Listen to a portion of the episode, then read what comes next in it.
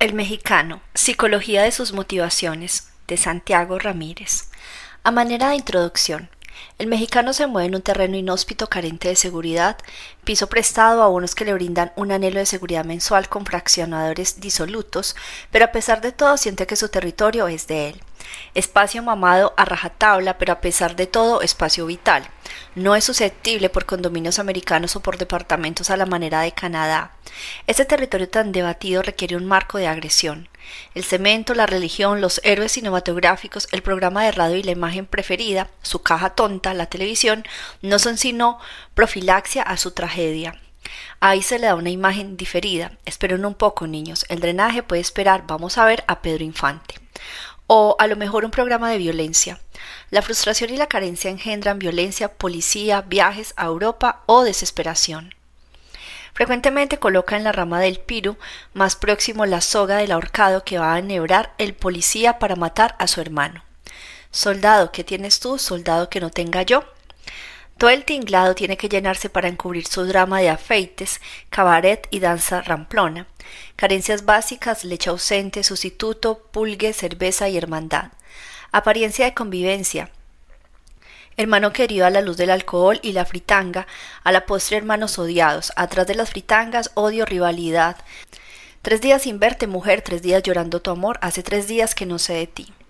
Cuando se logra sustituir la carencia se llega a lo cursi. Es preciso ponerse un puente dental de oro, hacerle baile de quince años o adecuarse a la moda tul, azahares, promesas, mentiras y sillas prestadas.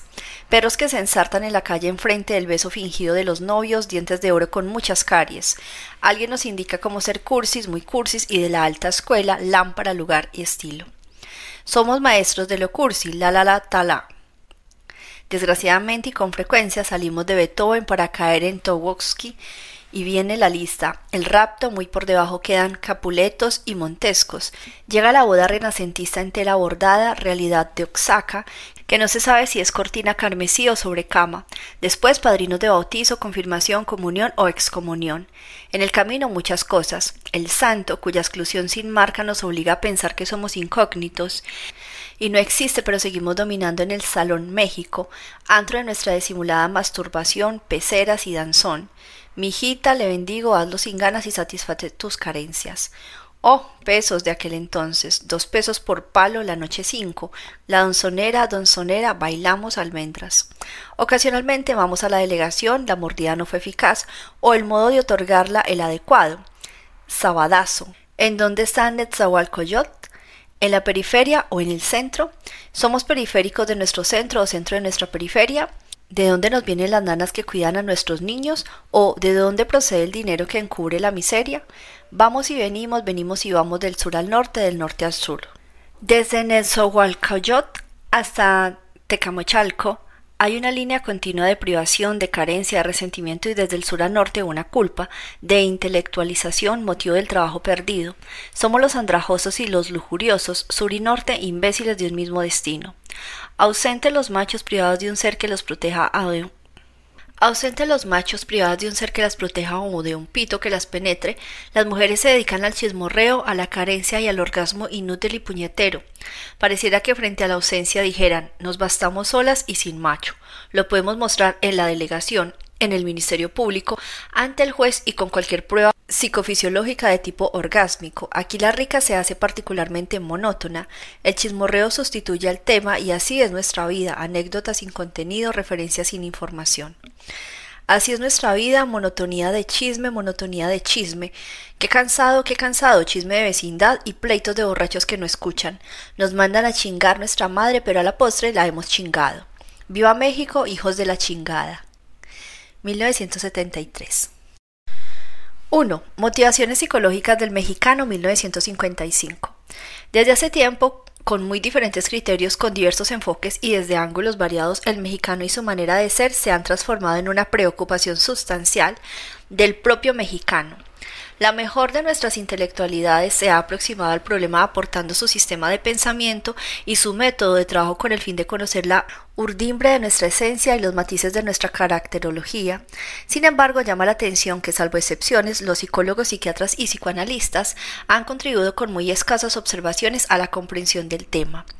Cabría suponer que el psicólogo en contacto cotidiano con las formas de expresión del mexicano y en labor permanente con el material que aportan tanto los casos clínicos como las manifestaciones inconscientes sería el más indicado para orientarnos acerca de las motivaciones profundas explicativas de la conducta y de la manera de ser de lo nuestro.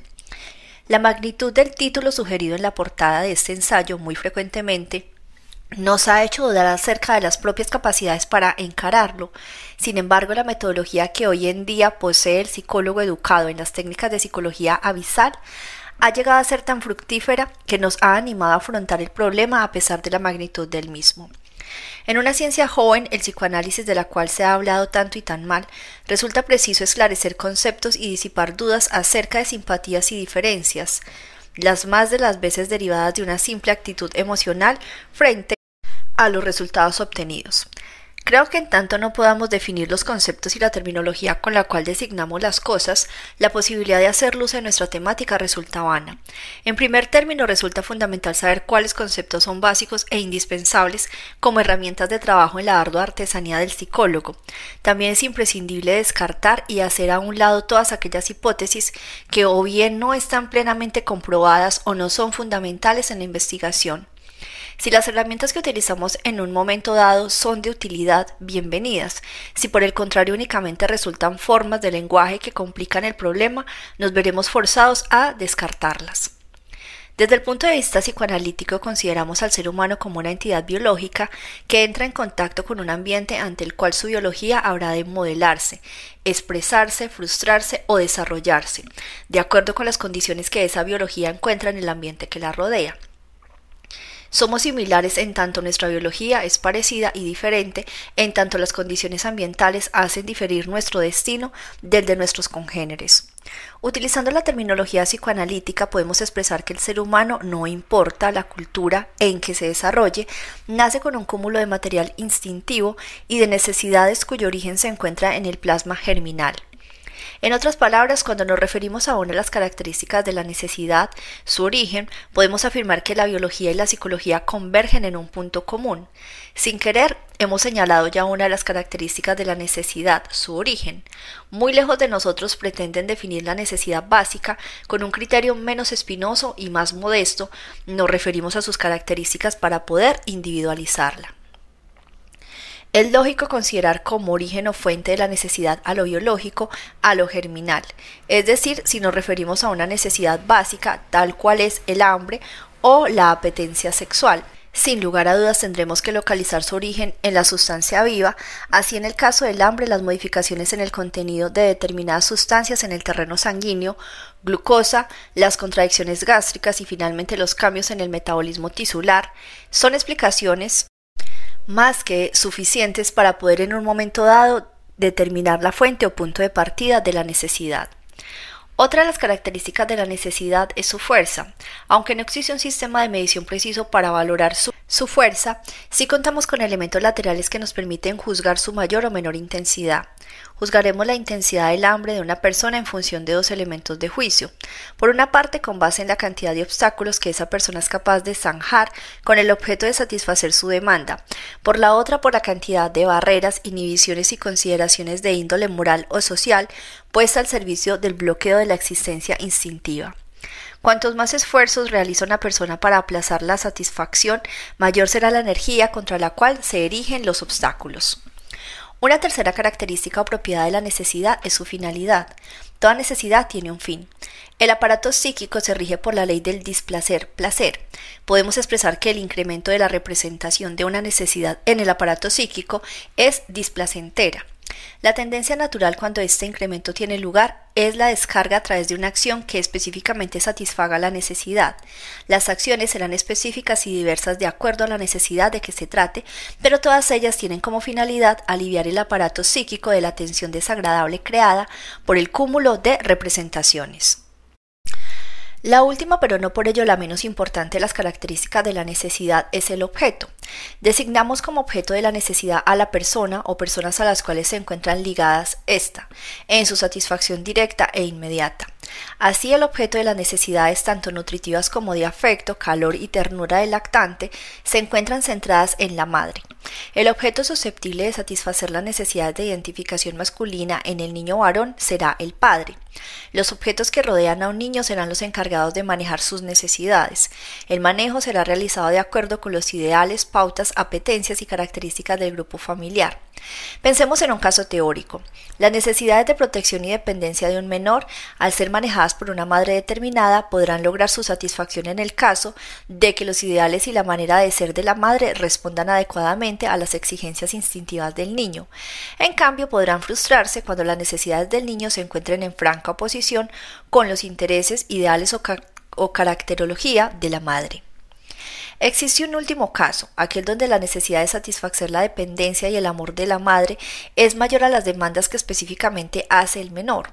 En este caso diremos que la madre ha sobreprotegido o sobresatisfecho una determinada área en detrimento de otras importantes para el adecuado desarrollo del niño. Para el público y para el intelectual en general, la evolución del pensamiento psiquiátrico es un tema ajeno y en ocasiones confuso. Hasta él solamente han llegado los debates y polémicas que en general solamente tienden a confundirle más y a establecer juicios erróneos y prematuros. Otra de las frecuentes fuentes de error que el público tiene en sus juicios hacia la psiquiatría y psicología dinámicas deriva de informaciones superficiales, simplificadas y pueriles, gran parte de ellas obtenidas de fuentes cinematográficas o folletinescas. El psicoanálisis como cuerpo de doctrina involucra por lo menos tres campos de fuerza de igual envergadura que manejan y operan con factores distintos. Por una parte, es una doctrina que ha venido a incrementar los conocimientos que tan lenta y penosamente había desarrollado la psiquiatría. Por otro, un sistema que con base en sus postulados teóricos empíricamente adquiridos actúa como técnica o procedimiento terapéutico con indicaciones bastante precisas y con normas confrontadas una a otra vez en la corroboración clínica experimental. Por último, es un sistema que trata de aprender conocimientos aislados y hechos aparentemente carentes de conexión, trascendiéndolos en un esquema de pensamiento que hace comprensible al hombre y a sus variadas y múltiples manifestaciones. Gran parte de la polémica levantada alrededor del psicoanálisis obedece a una inadecuada metodología en la técnica de discusión. Efectivamente, en ocasiones se traen a colación datos de su pensar filosófico para oponerlos a sus resultados técnicos y viceversa.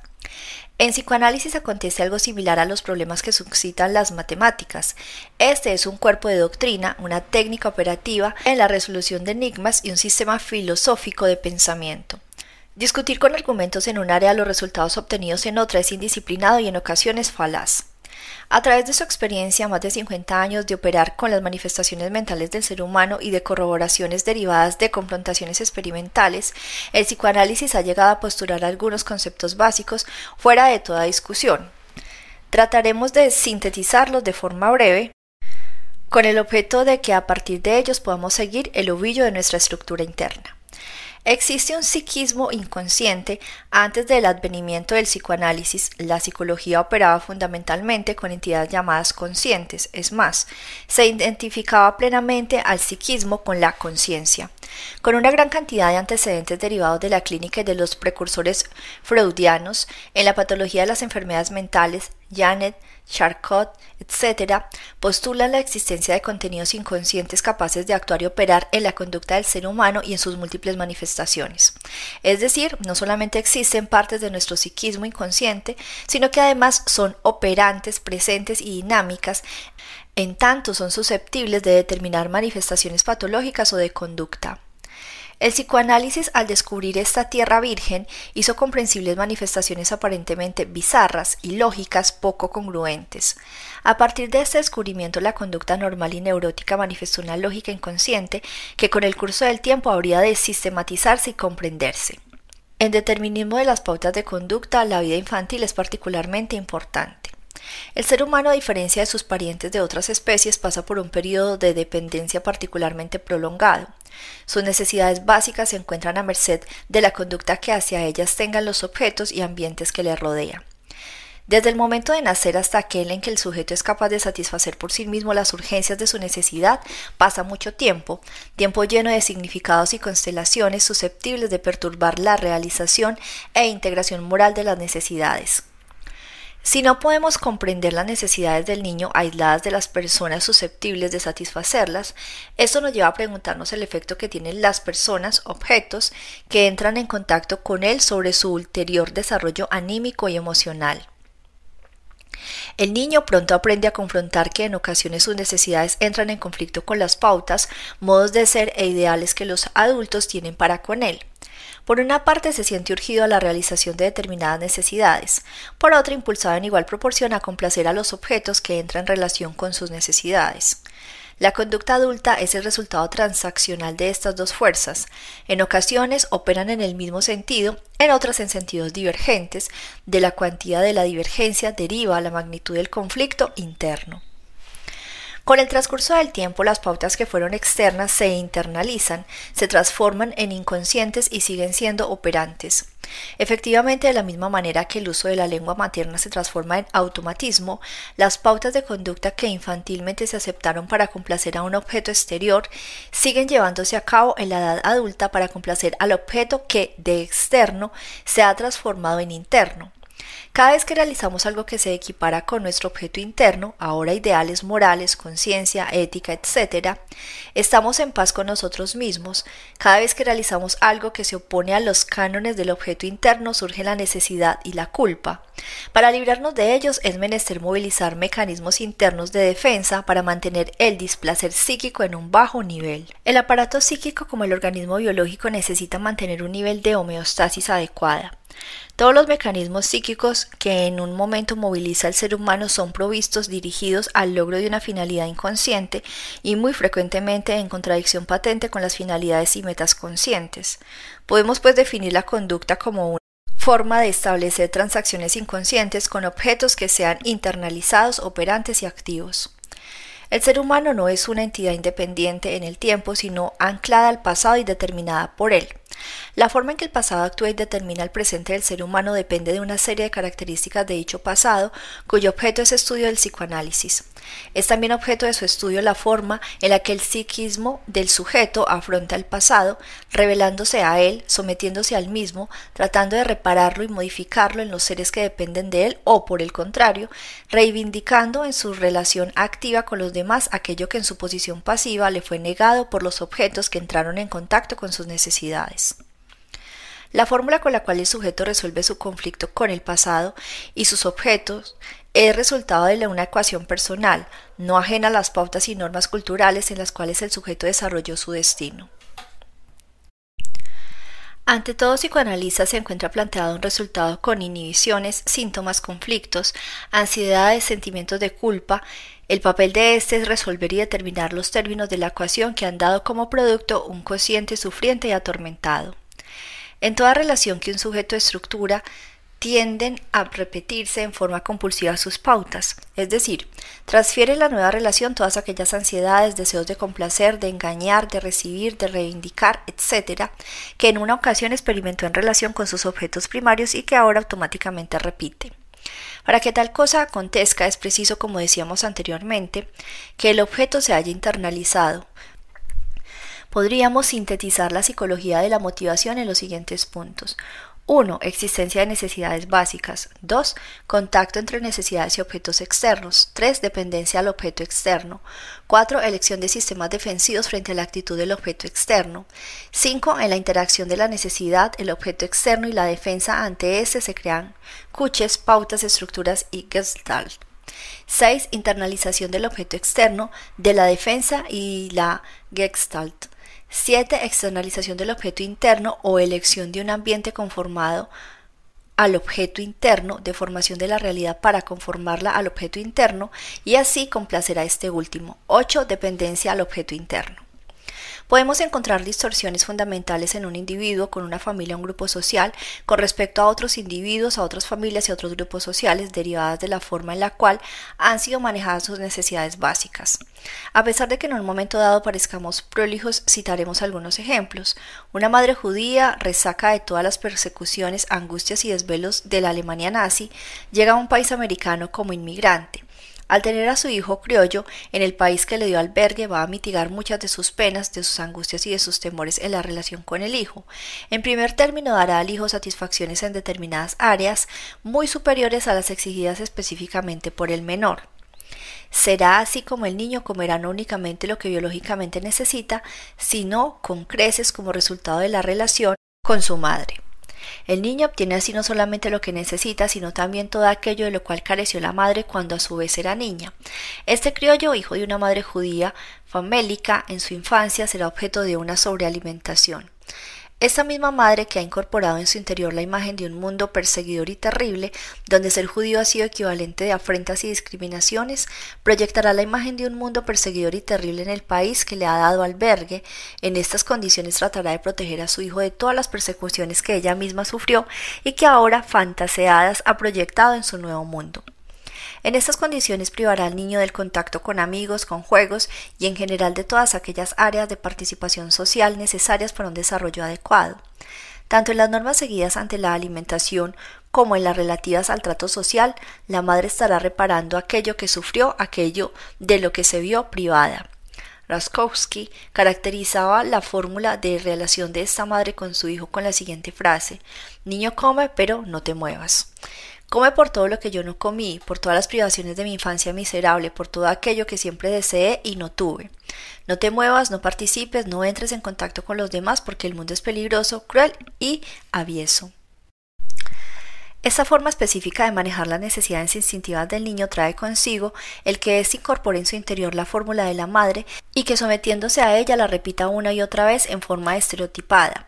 Nos podríamos preguntar qué es lo que mueve al niño una vez adulto a repetir las pautas que le fueron impuestas. Al principio el niño supo que siguiendo las normas de su madre lograba su afecto, supo que recibía amor y atención cuando su conducta era eco de la de ella. La necesidad de repetir amor, de no sentirse abandonado emocionalmente, es mayor que la frustración implícita de la sobrecarga de determinadas necesidades y el raquitismo en la satisfacción de otro grupo de ellas. Más tarde, cuando el niño deja de serlo para conformarse en hombre, la madre se ha convertido en una figura exterior a otra internalizada. Cada vez que la conducta se realice en las exigencias que impuso, emocionalmente se recibirá la aprobación desde adentro. Cada vez que se destruyan los viejos moldes surgirá angustia por la desaprobación y desamor de la imagen interna. Este niño con esta dinámica, a quien la madre ha enseñado a calmar su ansiedad comiendo, a quien la madre ha privado de la posibilidad de derivar al exterior las tensiones por medio del movimiento, se transformará en un sujeto obeso por incremento de carga y déficit de sus posibilidades de descarga. En un corto y breve ejemplo hemos podido observar cómo las necesidades emocionales interactuando en la relación madre-hijo condicionan el destino de una vida o la pauta de una relación que si al principio fue simplemente la forma de ligarse una necesidad del niño con su objeto fundamental, la madre, más tarde al magnificarse el mundo de relaciones del adulto, el modelo se transformará en prototipo y condicionará la relación del hombre con sus objetos, su mundo. En otros cuadros patológicos, la Corea Sidenan y en la esterilidad hemos enunciado las pautas de interacción que traen como resultado los cuadros morbosos antes señalados. Hemos tratado de esbozar uno de los postulados básicos de nuestra ciencia, postulando que por otra parte tienen hondas semejanzas con los descubiertos por el historicismo y la filosofía existencial por caminos bien diferentes.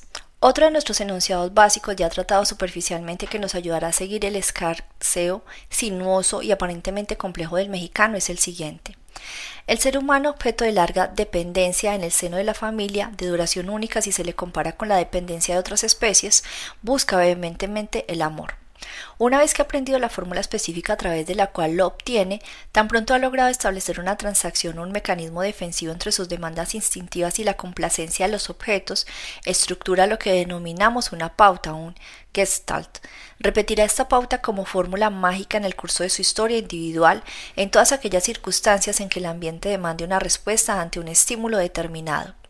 Llamamos a este repetir una y otra vez compulsión a la repetición. Muy frecuentemente el hombre no recuerda el matiz específico de las primitivas relaciones con sus objetos fundamentales, sin embargo podemos deducir a través de su repetir la naturaleza de esta relación.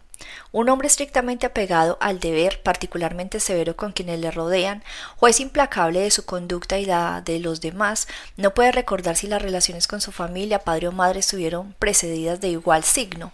Sin embargo, su conducta es el resultado de una repetición o por el contrario de una reacción frente a las exigencias del ambiente primitivo. Por eso decimos que el repetir es una forma de recordar dicha conducta. Existen hechos peculiares en la estructura del aparato anímico, a saber, parecería como si el repetir y el recordar fueran fórmulas de reacción en cierto sentido antagónicas. El recordar y el repetir fueron objeto de un trabajo magistral de Sigmund Freud. En ocasiones repetimos para no recordar y en otras recordamos para no repetir. Esto puede establecerse fácilmente a los ojos del lector. Quienes trabajamos y dedicamos la mayor parte de nuestro tiempo a las lides psicoterapéuticas encontramos dos tipos básicos de enfermos. Unos ignoran que sus padres fueron violentos con ellos o amorosos o severos. No recuerdan las características del padre a pesar de llevarlas incorporadas dentro de sí. Sin embargo, al establecer una relación honda y sustancial con su médico, le atribuyen a este rasgos de severidad, violencia o afecto que no corresponden a la realidad objetiva. En estas circunstancias afirmamos que la imagen que de nosotros se tiene es una repetición de los protoimágenes básicas. Por el contrario, existen pacientes que recuerdan con objetividad la manera de ser del padre, de la madre y del ambiente familiar y que a todas luces luchan por mantenerse objetivos en frente del médico con el fin de eludir repetir una imagen que fue traumática o frustrante. Esto tiene importancia en el hilo que seguimos porque la conducta de los pueblos muy frecuentemente es una serie sucesiva de repeticiones. En esta repetición se está expresando la historia en forma viva, actual y emotiva. De la misma manera que el gestalt de un individuo es el resultante de las fuerzas interactuantes de su infancia, cabe pensar que la estructura, configuración o gestalt de una cultura es el resultante de las fuerzas dinámicas activas en el pasado. Esta postulación teórica encuentra comprobaciones de todo índole en la biología, en la antropología y en el campo social. Como se ve, nuestra ciencia y nuestra metodología tratan de establecer en primer término, partiendo del hecho actual, manera de ser, manera de expresarse, forma de resolver las urgencias de nuestra instintividad, un común denominador que puede aplicarse a las múltiples ramificaciones de la conducta. Una vez lograda esta ecuación es preciso formularla. Existe tal o cual manera de ser o de reaccionar frente al dolor, la angustia, la inseguridad, la competencia.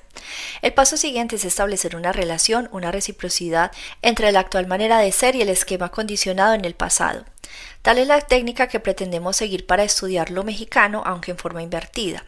Partir de nuestros orígenes de nuestra infancia histórica, tanto individual como genérica, y detectar a partir de los principios normativos y pautas condicionadas por ella nuestra actual manera de ser, manera de ser que van a adquirir características llamativas y sobresalientes en todas las áreas de la expresión del ser humano, su patología, su arte, su carácter, sus aspiraciones, sus reivindicaciones, etc. También será sustancial establecer comparaciones con otras culturas que al tener orígenes distintos tienen expresiones caracterológicas también diferentes. Antes de abordar un programa tan presuntuoso, debemos ser lógicos y aplicar la caridad bien entendida, o sea, aplicar nuestra metodología en la propia casa. Esto desde luego ya nos coloca enfrente de los interrogantes de las propias motivaciones al emprender el tema de lo mexicano, que es lo que ha hecho que el mexicano se interese y apasione por lo mexicano. ¿Cuál ha sido el estímulo que mueve y ha actualizado el interés de los intelectuales mexicanos por el ser y por la esencia de los mexicanos? Podemos partir de algunos hechos y de algunas hipótesis. El mexicano en las últimas décadas ha tomado contacto en condición de mayor edad con otras culturas y ha tenido que establecer comparaciones y contrastes. Ha tenido que experimentar la sensación de su ser diferente frente a otras culturas. Esta situación de diferencia, no del todo distinta al reconocimiento de nuestros propios órganos que individualizamos en cuanto empieza a ser víctima de la dolencia y el sufrimiento, ha conducido a dos maneras o formas de elaboración, tanto en el presente como en el pasado. Una, negar el sentido doloroso de la diferencia, negación que se ha hecho por dos caminos distintos, o bien expresa monda y rondamente que somos iguales, para lo cual se provee el sujeto de una miopía peculiar, o bien se niega el carácter doloroso de la diferencia mimetizándose con las pautas culturales que nos hicieron conscientes del abismo que medía entre nuestras formas de expresión cultural y la de otros. Esta última forma, muy peculiar en la historia del mexicano, ha tomado diferentes designaciones. Afrancesamiento, pochismo, su motor básico es la técnica del avestruz, negar la calidad displacentera pero genuina para adaptarse a injertos consoladores y falsos. Otro procedimiento es acoplar nuestro distingo con todo lo que de positivo y negativo implica. Aceptarlo es en cierto sentido sentirlo como propio, intimar con él y dominarlo a través de su estudio y elaboración. De sobra está decir que esta forma de apropiarse el hecho traumático o para ser más llano, esta manera de agarrar el toro por los cuernos es más madura y constructiva. Implica perdernos el miedo y la vergüenza que secularmente se nos ha puesto encima. Cuando un niño teme al doctor, niega su enfermedad o una vez pasado el episodio se apocha y luego el doctor con su muñeca. No otra cosa, sino esto hacen muchos mexicanos cuando juegan al americano o al francés. Una forma adulta de afrontar el problema es conocer la causa del dolor y encararse con él y con todas sus consecuencias. Creo que ningún país de América ha afrontado su adquirir conciencia como el nuestro. En ningún otro existe un movimiento de introspección que tenga alcances paralelos al que en México se ha desarrollado. Es evidente que es pauta e índice de madurez que esperamos nos sirva, como dijera Alfonso Reyes, a llevar la X en la frente. Capítulo 2. Lo mexicano y el mexicano entran a la historia con signos peculiares. Uno de nuestros mejores historiadores, Silvio Zavala, ha expresado México es un país de contactos difíciles. Ha mantenido relaciones pero no vive en relación. Ninguna de sus salidas representa el ejercicio de una actividad normal. Media algún desajuste que no impide finalmente el contacto, pero sí lo enrarece. Octavio Paz expresaba la historia de México es la del hombre que busca su filiación, su origen sucesivamente afrancesado, hispanista e indigenista, pocho. Cruza la historia como una corneta de jade que de vez en cuando relampaguea. En su excéntrica carrera que persigue, mientras su catástrofe quiere volver a ser sol, volver al centro de la vida de donde un día, en la conquista o en la independencia, fue desprendido nuestra soledad tiene las mismas raíces que el sentimiento religioso. Es una orfandad, una oscura conciencia de que hemos sido arrancados del todo y una ardiente búsqueda, una fuga y un regreso, tentativa para restablecer los lazos que nos unían a la creación. A principios del siglo XVI la población indígena de Mesoamérica, entendiendo por tal el México actual y Centroamérica, era según cifras conservadoras de 3.300.000 habitantes, lo que actualmente se conoce como México contaba con una población mínima de 2.400.000 habitantes. Cabe suponer que en el seno de esta gran comunidad ya existían y prevalecían tensiones entre los miembros, muchas de las cuales sin lugar a dudas nos esclarecerán algunos aspectos parciales de la vida e ideas del mexicano de hoy. Efectivamente, este grupo de habitantes no formaba ni con mucho un todo homogéneo, diferencias idiomáticas, políticas y militares hicieron que ciertos grupos prevalecieran sobre otros, trayendo consigo problemas que describiremos a grandes rasgos. La preponderancia de un grupo sobre otro era habitualmente el resultado de conquistas de tipo militar, cuya consecuencia final era el producto de un doble juego de fuerzas, por una parte la declinación del grupo social dominante hasta ese momento y por la otra la fuerza agresiva y acometiva del grupo incorporado recientemente en el panorama militar. En estas circunstancias, desde el punto de vista de la preponderancia militar y política, la historia de Mesoamérica es la sucesión de superposiciones culturales de acuerdo a las cuales la cultura de nueva incorporación somete y sojuzga a la precedente.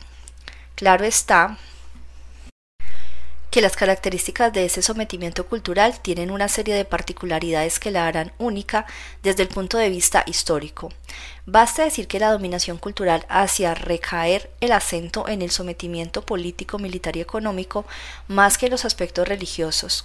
De cualquier manera, la tensión social provocada hacía que la relación entre el sometido y el dominador se revistiera de características específicas. Por una parte, el sometimiento creaba un fuerte sentimiento de ambivalencia, se admiraba y odiaba simultáneamente al conquistador. Los sentimientos de respeto y adulación estaban prontos a ser sustituidos por sus opuestos, hostilidad y venganza, en el momento en que las circunstancias lo permitiesen. Es más, Diferentes grupos estaban dispuestos a unirse pese a las diferencias existentes entre ellos con la finalidad de crear un núcleo más potente ante el conquistador. Este equilibrio inestable pronto a estallar se reforzaba con las grandes diferencias sociales existentes en el seno de un mismo grupo. Efectivamente, las diferencias sociales y jerárquicas que mediaban entre una y otra clase social, en particular entre el pueblo y la aristocracia militar y religiosa, eran de tal magnitud que constituía terreno fértil para la expresión de situaciones de conflicto y drama. Por otra parte, es necesario señalar que las culturas de Mesoamérica tenían metas espirituales, que sus fines políticos y militares estaban subordinados a intereses de naturaleza religiosa. La guerra entre ellos era propiciatoria a metas espirituales y muy secundariamente al logro de propósitos de naturaleza material. La expresión manifiesta y fenomenológica de las culturas que predominaban en el siglo XVI era fundamentalmente agresiva. Gran parte de los sentimientos tiernos, afectuosos y parentales reprimidos se proyectaron en el mito de Quetzalcoatl. Esta deidad cósmica y humana había dado al hombre todo lo que en él existía de positivo. Alfonso Caso expresa Aparece Quetzalcoatl como el benefactor constante de la humanidad y así vemos que después de haber creado al hombre con su propia sangre, busca la manera de alimentarlo y descubre el maíz le enseña a pulir el jade y las otras piedras preciosas y la manera de encontrar sus yacimientos, a tejer las telas policromas con el algodón milagroso que nace ya teñido de diferentes colores y a fabricar los mosaicos con plumas de quetzal, del pájaro azul, del colibrí, de la guacamaya y de otras aves de brillante plumaje, pero sobre todo enseñó al hombre la ciencia, dándole el medio para medir el tiempo y estudiar las revelaciones de los astros. Le enseñó el calendario e inventó las ceremonias y fijó los días para las oraciones y los sacrificios. En efecto, Quetzalcoatl es el arquetipo de la santidad, su vida de ayuno y penitencia, su carácter sacerdotal, su benevolencia con sus hijos, los hombres son patentes a través de las noticias que nos han conservado, las crónicas y las representaciones de los manuscritos indígenas. Quetzalcoatl, como representación proyectada de una de las valencias del espíritu humano, está en la lucha permanente contra su deidad antagónica. Texatlipoca, la lucha entre ambas deidades se presentó en el mundo cósmico con la sucesión del día, la noche y en el mundo anímico la batalla tomó la forma de un conflicto moral. Lo bueno y lo malo se equiparan con el día y la noche, con el oriente y el poniente. En el siglo X es destruida Tula, la ciudad santa, sede del Quetzalcoatl histórico. Este se ve obligado a abandonar la región central de México huyendo hacia Veracruz, Tabasco y Yucatán, no sin antes prometer un retorno futuro desde el oriente. A la llegada de los españoles eran bien claras las tensiones sociales en el mundo indígena. Por una parte, fuertes sentimientos de hostilidad y rebeldía contra el grupo dominante, por otra, una tensión intensa contra la clase teocrática militar prevalente. A su llegada a América, la imagen del español se visualizó de dos diferentes modos. El grupo dominante vio en ellos una amenaza no de carácter objetivo, sino subjetivo. Consideró que Quetzalcoatl la bondad reprimida, lo positivo rechazado, surgía del oriente. Los sentimientos de culpa tomaron cuerpo en el caballo y en el fuego de los conquistadores. La clase socialmente sometida vio en la imagen de los españoles la esperanza que habría de liberarlos de una dependencia demasiado pesada y fatigosa a sus espaldas. Ambos factores fueron utilizados intuitivamente por los conquistadores. No cabe duda de que la conquista fue posible más en virtud de la estructura del mundo indígena que en función de las características militares y estratégicas de los españoles. Cuando un boxeador teme a la oscuridad y al abrigo de su pánico y su fobia es vencida por un adversario mucho menos fuerte, debemos de imputar la derrota a la fobia y no al adversario. La imagen mágica, sobrenatural y mítica que el mundo indígena proyectó en el conquistador fue lo que hizo posible ese episodio del siglo XVI. Podríamos afirmar que lo que conquistó al mundo indígena fue la imagen que el propio indígena proyectó en el conquistador, imagen idealizada de fuerza, de inmortalidad y de leyenda que el indígena llevaba en sus entrañas y que circunstancialmente colocó en el español se encontraban frente a frente, como lo han señalado diferentes autores, dos mundos distintos, por una parte el aventurero, pragmático y realista del español del siglo XVI, y por la otra el mítico mágico de nuestro indígena. Para el uno la guerra era propiciatoria de intereses estrictamente materiales, para el otro propiciatoria de entidades internas y espirituales. El español segundón en su mayoría encontraba en la conquista el camino del triunfo y la adquisición de un mayorazgo en el destino que le había negado. Dice Unamuno, y así vive el hidalguelo mayorazgo a cubierto del trabajo en resignada indolencia y medida parsimonia. Mas si es segundón y ha de asegurarse el pan, a probar fortuna, a buscárselas o al convento. En la conquista se le iba al triunfo a la derrota, o la derrota en una interminable competencia con el hermano mayor. No busca caminos nuevos ni aventuras ni gloria aquel que no está frustrado. El que posee la gloria y el triunfo en Dios se solaza, y con ellos goza, no así el que al carecer de ellos anhela tanto más cuanto más privado está.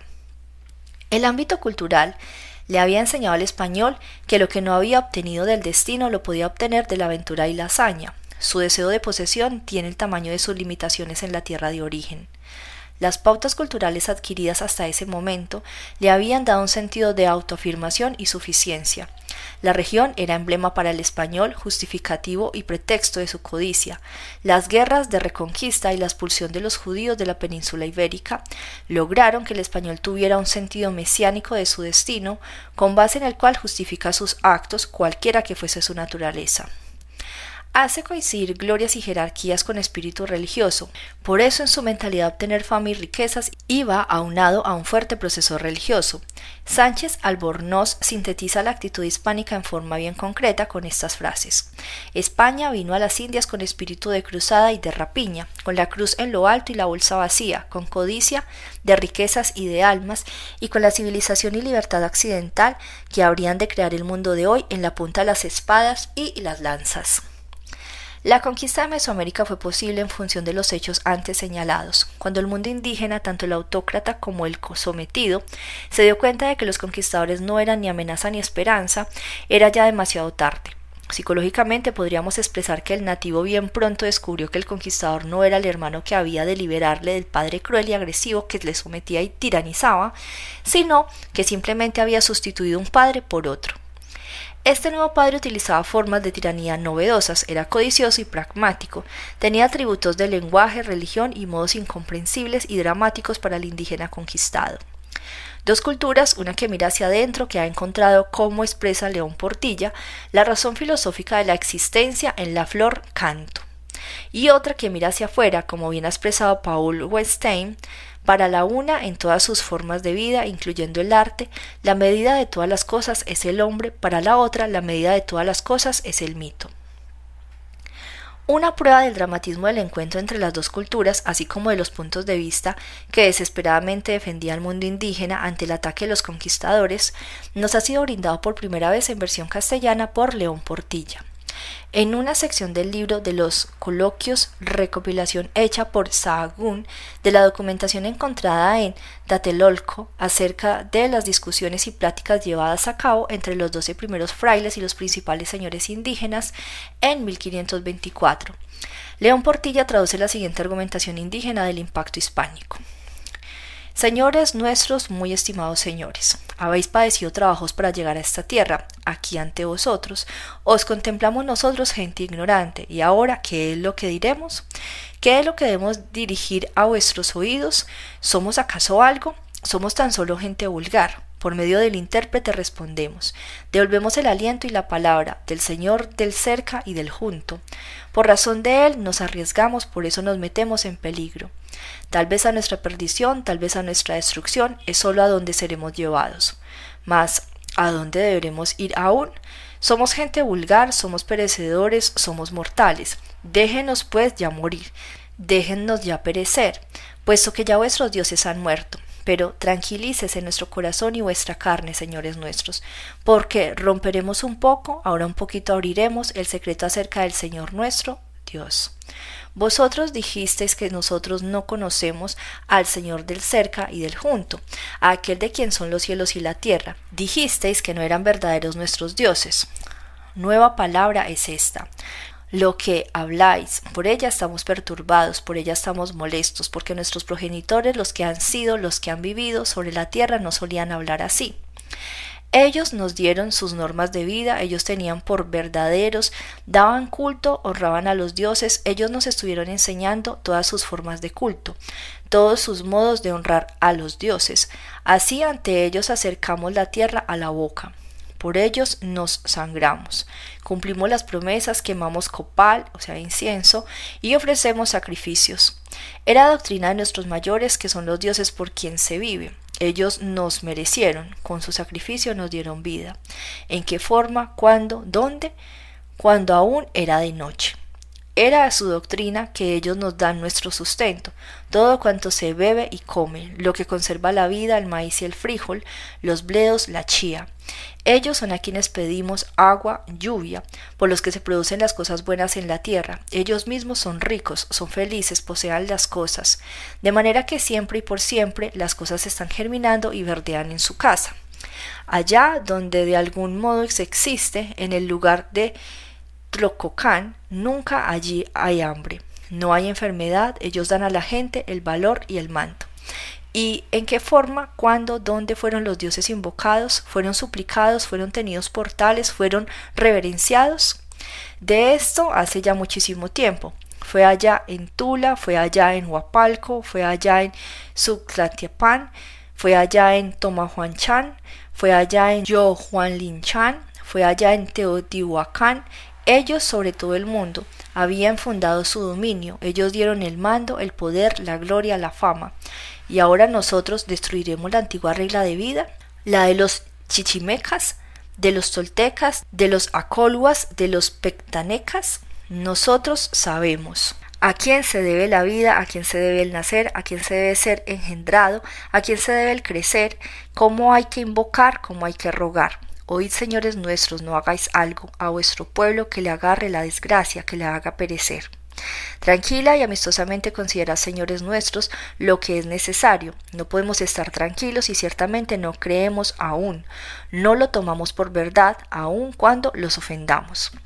Aquí están los señores, los que gobiernan, los que llevan, tienen a su cargo el mundo entero. Es ya bastante que hayamos perdido, que se nos haya quitado, que nos hayan impedido nuestro gobierno. Si en el mismo lugar permaneceremos, solo seremos prisioneros, haced con nosotros lo que queráis. Esto es todo lo que respondemos, lo que contestamos a vuestro aliento, a vuestras palabras, oh señores nuestros. Véase las enseñanzas que podemos extraer de este coloquio. Es claro que el indígena sentía sobre sí la destrucción del mundo de sus valores, sus primitivos objetos y la relación con ellos. Sentía despedazada así su forma de vida e interacción se quedaba desolado y destruido en una situación profundamente melancólica. Es más, en el mundo los frailes pretendían que abdicaran de su antigua lealtad a lo que replicaba. Y ahora nosotros destruiremos la antigua regla de vida, la de los chichimecas, de los toltecas, de los acolhuas, de los tecpanecas. Es decir, interrogaban con pánico y perplejo si sus antiguas relaciones de objeto, la de sus padres, la de sus abuelos, la de su cultura tendrían que ser destruidas. Si fuese así, la vida carece de sentido y al carecer de él se implora la destrucción, por eso implora. Puesto que ya nuestros dioses han muerto, déjennos pues ya morir, déjennos ya perecer. Creo que pocos documentos existen similares al transcrito, donde con tanta veracidad se muestra la tragedia del encuentro, de ese encuentro extraordinariamente sádico en donde una de las partes habría de renunciar a sus formas de vida. En la misma línea de pensamiento está el manuscrito anónimo de Talelolco, conservado en la Biblioteca Nacional de París en versión de Ángel Garibay. En los caminos yacen dardos rotos, los cabellos están esparcidos, destechados están las casas, enrojecidos tienen sus muros, gusanos pululan por las calles y plazas y están las paredes manchadas de sesos. Rojas están las aguas cual si las hubieran teñido, y si las bebemos eran aguas de salitre. Golpeábamos los muros de adobe en nuestra ansiedad y nos quedaba por herencia una red de agujeros. En los escudos estuvo nuestro resguardo, pero los escudos no detienen la desolación. Hemos masticado grama salitrosa, pedazos de adobe, lagartijas, ratones y tierra hecha polvo y aún los gusanos. Para el pensamiento religioso español en ningún momento cupo la posibilidad de una conciliación, por eso a su llegada barrió con todas las manifestaciones externas del anhelo y espíritu religioso indígena. Claro está que la supervivencia de la religión indígena en formas de culto cristiano sigue siendo un fenómeno presente hasta nuestros días. Sehorne ha descrito muchas veces de estas supervivencias mágicas, la identificación de la iglesia cristiana, la ubicación de la ciudad, etc., fueron fenómenos de afirmación sádica mucho más que de juicio objetivo.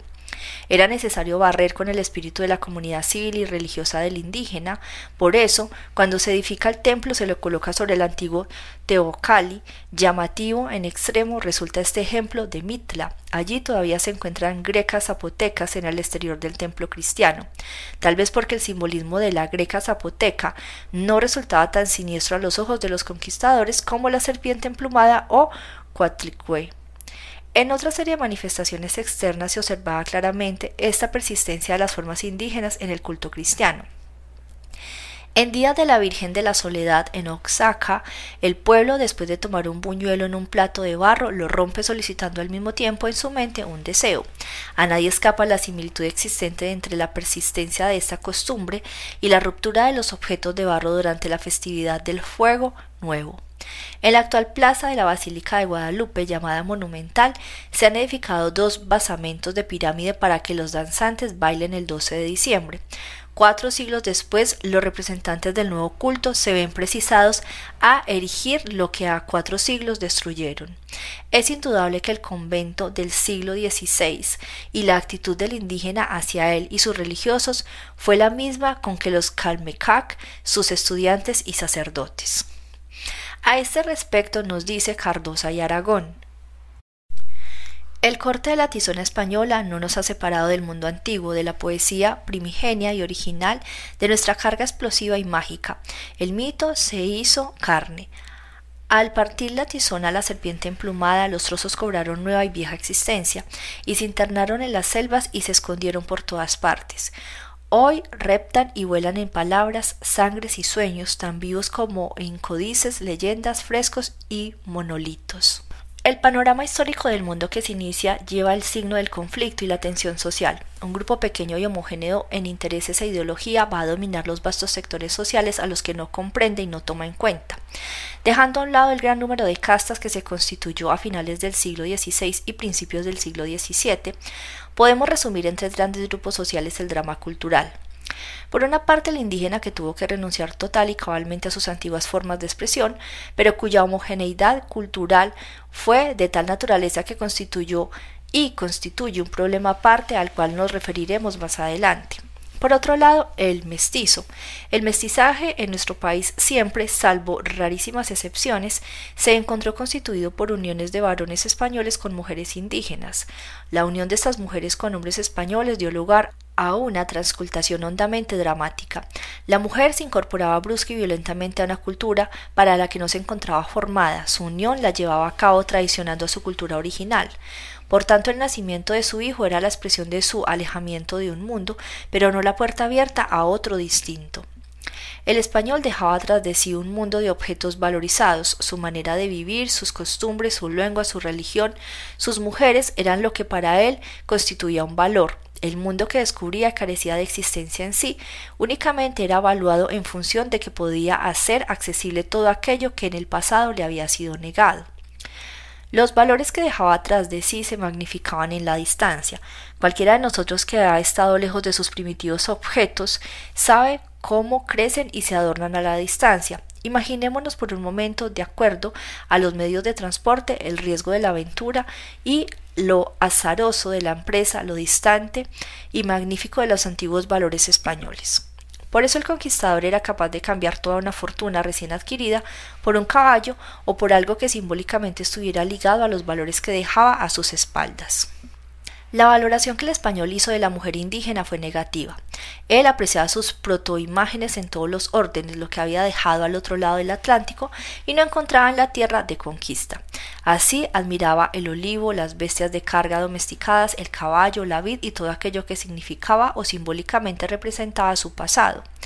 La mujer es devaluada en la medida en que paulatinamente se la identifica con lo indígena. El hombre es sobrevalorado en la medida en que se le identifica con el conquistador, lo dominante y prevalente. Esta paridad masculino-femenino, activo-pasivo, conocida entre otras culturas, toma en la nuestra aspectos sobresalientes y dramáticos. La mujer es objeto de conquista y posesión violentas y sádicas. Su intimidad es profundamente violada y hendida. Uno de nuestros grandes poetas y ensayistas, Octavio Paz, ha captado agudamente este par antagónico condicionado por circunstancias históricas, por eso expresa. Las mujeres son seres inferiores porque al entregarse se abren. Su inferioridad es constitucional y radica en su seno, en su rajada. Herida que jamás cicatriza, toda abertura de nuestro ser entraña una disminución de nuestra hombría. La reacción del padre español ante la mujer indígena fue la que el adolescente de nuestros días tiene frente a la sirvienta o a quien posee. Satisface sus necesidades sexuales pero siempre en una condición desvalorizada. Existen testimonios de que el padre español pensó en el patrimonio de sus hijos, pero ello no es una contraprueba de lo que venimos diciendo. La mayor parte de los mestizos nacieron bajo el estigma de desamparo y del abandono paterno. En aquellos casos en los que existió preocupación por el hijo, la razón estuvo dada muy primordialmente por el sentimiento de culpa al que no poca parte contribuyeron los religiosos y el cual hizo posible la supervivencia del mestizo.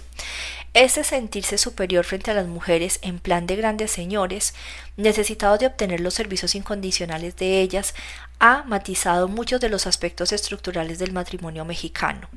Seguramente ya en la organización prehispánica existía una supremacía del, del varón en la organización familiar, pero esa supremacía no tenía la tonalidad de la nueva, más aún cuando se estableció el fenómeno de contraste entre los matrimonios mestizos y los criollos. Efectivamente, una vez hincados en la tierra, muchos de los españoles solicitaron la presencia de mujeres peninsulares, esperándolas con el mismo anhelo con el que buscaban el aceite de oliva o el vino peninsular. El trato que tenían con ellas y la actitud en sus relaciones interpersonales era bien distinto. Se trataba de mujeres anheladas espiritualmente, en las cuales se proyectaban todos los sentimientos tiernos e idealizados presentes en el interior del conquistador. Independientemente de sus merecimientos objetivos, el español la revistió con todas aquellas características de los primeros objetos. El mestizo va a equiparar paulatinamente una serie de categorías fuerza, masculinidad, capacidad de conquista, predominio social y filiación ajena al suelo van a cargarse con un fuerte signo masculino, debilidad, feminidad, sometimiento, devaluación social y fuerte raíz telúrica serán rasgos femeninos e indígenas. Las mujeres importadas, entre comillas, pronto se hicieron ayudar en el cuidado de sus hijos criollos por mujeres indígenas que hacían las veces de niñeras. La voz nana quiere decir madre en otomí. El niño criollo también se encontró en presencia de dos objetos infantiles. Por una parte, una mujer altamente valorizada pero distante, barrocamente refinada, ocupada de festividades religiosas y civiles, y por otra la mujer indígena que le daba calor y que culturalmente era considerada como un objeto mercenario. Sin embargo, y a pesar del aspecto externo mercantil, las llamadas Marías de Apeso, así con mayúscula, fueron la fuente de seguridad, calor y afecto del lujo criollo. He aquí una de las situaciones de contradicción del criollo mexicano. La mujer que aumentó la necesidad es devaluada por la cultura donde vive. Por el contrario, la mujer fría y distante que nunca calmó el llanto, la que nunca fue regazo, ni calor, ni rebozo, es la apreciada y estimada por la cultura. Más adelante veremos cuando hablemos del desdoblamiento del objeto del mexicano en qué medida podemos utilizar estos datos para explicar la conducta sexual y sentimental del hombre en nuestra cultura. Sintetizando, nos encontramos en presencia de dos tipos de hombres, el criollo y el mestizo, hombres que se encuentran ahorcajadas en el lomo de un conflicto por motivos diversos, ambos se encuentran con la mujer que les ha dado calor y afecto en la infancia en su ser devaluado.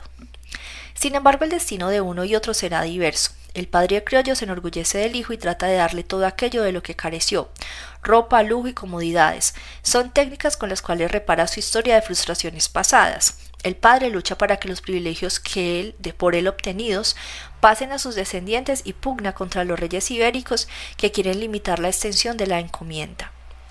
Parecería como si toda la acumulación de peticiones y litigios tuviera como base el conflicto existente entre el punto de vista del conquistador y sus descendientes y el punto de vista de las autoridades peninsulares. Los conquistadores expresarán Dejen que reparemos de nuestros descendientes y de nuestras generaciones aquello de lo que carecimos. Y la respuesta española sería una sistemática negación a esta necesidad reparativa. Es decir, el padre español tuvo frente a su hijo criollo una actitud acogedora y cordial en la que prevalecía la autorización explícita de la identificación de la semejanza. Puedes y debes ser semejante a mí y a lo que yo he logrado. El criollo siempre tuvo ante sus ojos a un padre fuerte que lo impulsaba a defender y a identificarse con los privilegios obtenidos, no solamente lo impulsaba a ser lo que él había sido, sino lo que para él el conquistador constituía el galardón de la hidalguía y del buen vivir. Otros autores se han ocupado de cómo esta necesidad de reparar llegó a tener manifestaciones tan exageradas que inclusive la hicieron jocosa.